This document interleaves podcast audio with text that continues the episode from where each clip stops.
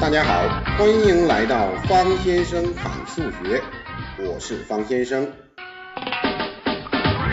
数学其实很可爱，调侃细说不乱说，与数学书完全一致，与历史书不完全重合。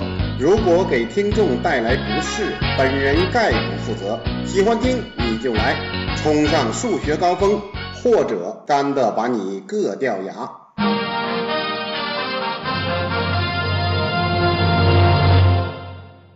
听众朋友，大家好。今天我们来说一说有理数的加减法。四则运算大家都知道吧？哪四则呀？加减乘除喽。有人说我小学就学过了，还真不一定哦。What？因为呀，我们增加了数的种类，比如复数啦。咱们先说这个加法。有人开始呵呵了，加法有什么好讲的？加呗。加什么加呀？掰手指头啊！请听法则。嗯，还有法则。方先生正色曰：法则是绝对值不相等的异号两数相加，取绝对值较大的加数符号，并用较大的绝对值减去较小的绝对值。你真聪明，看出来了吧？之前讲的绝对值，这回有用了吧？如果你不知道绝对值，那么加法你就绝对不会算了。不知道绝对值的听众，请你出门往左转，回到上面看方先生之前的内容。绝对值，你会觉得绝对值听起来绝对值哦。好吧，我们来说有理数加法。比如说负五加上三，那哪个绝对值大呀？负五啊，它是什么号？负号，所以答案的符号呢就是负。它们两个的绝对值分别是多少啊？负五的绝对值是五，三的绝对值是三。绝对值大的数减去绝对值小的数，五减三等于二，答案就是负二喽。好理解不？我就是利用上面的加法法则来进行的，负五加三的运算。你真聪明。好了，绝对值加法法则讲完了。有的听众可能会说了，我看过别的资料啊，上面说加法法则有三条呢，怎么到你这儿只剩一条了？另外还有什么同号相加啦？啊，零什么什么相加啦？方先生告诉你呀，记住我这条就够了。其他的你就别用法则了。我给你说几个办法吧。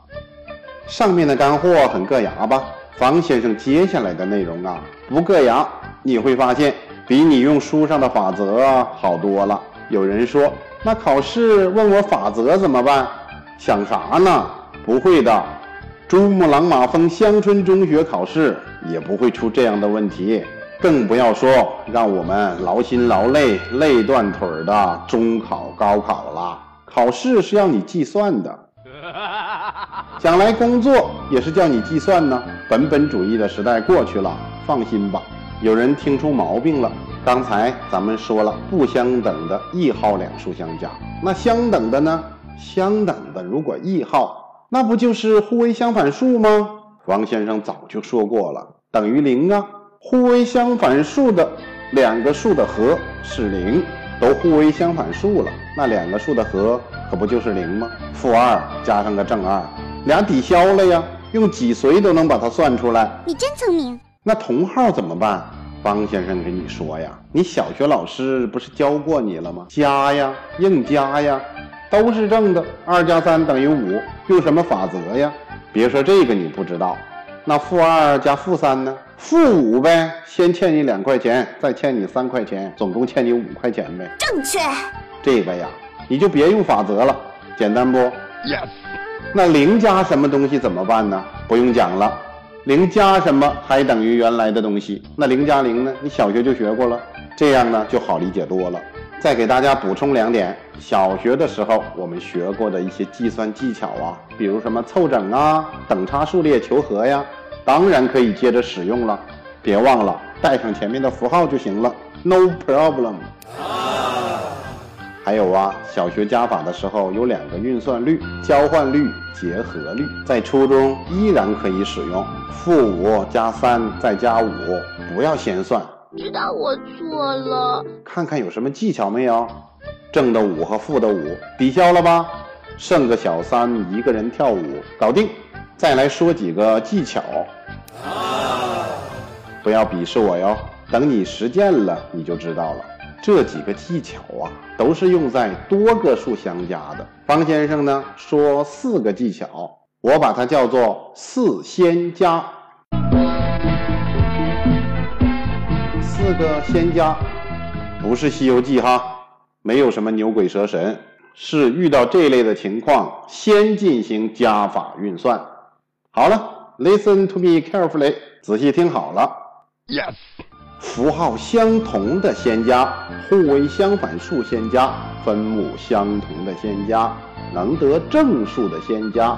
说完了，如果你能按照这种方法去做呀，你的加法就算学好了。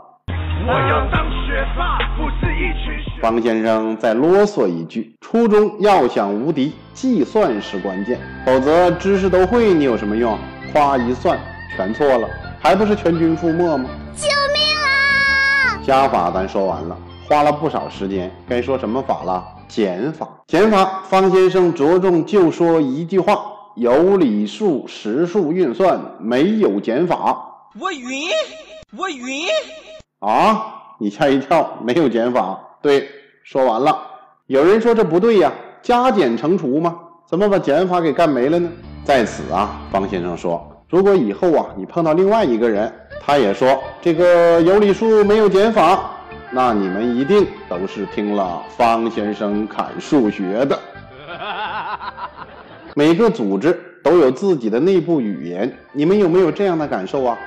一个班级有人大喊西瓜，可能大家一起哈哈大笑，而别的班的同学莫名其妙，这个有什么好笑的？一种水果吗。而你们知道，西瓜是你们班上一个梳着西瓜头的同学，这就是内部语言。方先生录制砍数学这一讲的时候，恰好赶上清明节。清明时节雨纷纷，路上行人欲断魂。借问酒家何处有？牧童遥指杏花村。早晨起来吃稀饭，吃完稀饭去上坟，上完坟来回家转，回到家里来录音。这清明节呀，让我想起了一个内部语言的事情。春秋时有个哥们儿叫重耳的，不是聂耳，他没那么多耳朵。小白，小白。这个重耳啊，有个好朋友叫介推。怎么，你听成介腿了？好吧，也行。好朋友啊，好兄弟。今生我们做兄弟。有内部语言。这重耳说冷，介推介大哥呀，唰，把衣服脱下来了。今生我们做兄弟。重耳说饿，介大哥马上就把最好吃的给重耳找来。可是啊，有一天。重耳说肉，介推把家里的东西翻了一遍呢，没有发现任何能吃的肉啊，连个蟑螂也没有。但是介推毕竟是介推呀，举起钢刀在自己腿上割了一块肉，按照大众食谱的描述给炖上了。这虫儿啊，吃的这个香啊，吃完之后还问还有吗？这回你明白为什么我说叫他借腿也行了吧？看看人家的内部语言，深刻呀！这个重耳啊，就是后来的晋文公，春秋五霸之一呀。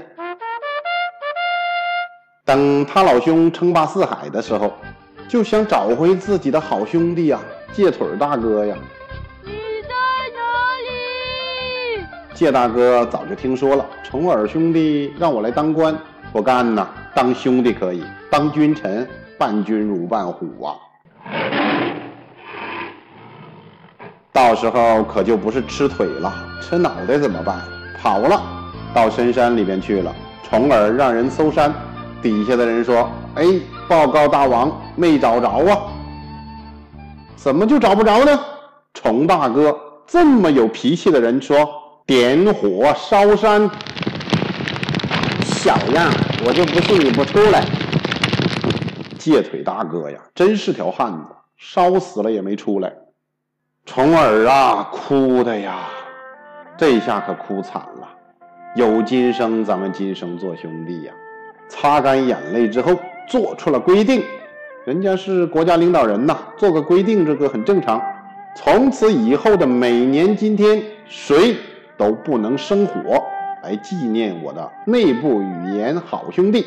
从此留下了一个节日——寒食节，就是清明的前一天。这个故事说明了什么呀？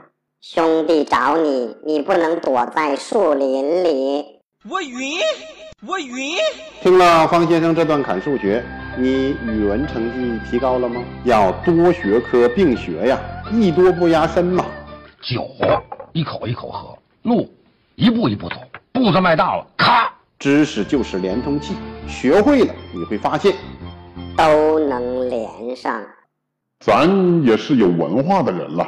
提醒一下各位听众，如果以后啊你碰到另外一个人，他也说这个有理数没有减法，你们一定互相握握手，内部语言呢。我真的伤不起，伤。好吧，今天就侃到这里。想听更多的内容，欢迎加入我的私人微信派幺幺九。今天加我微信的朋友，我会把加法口诀和借腿大哥的照片发给你哦。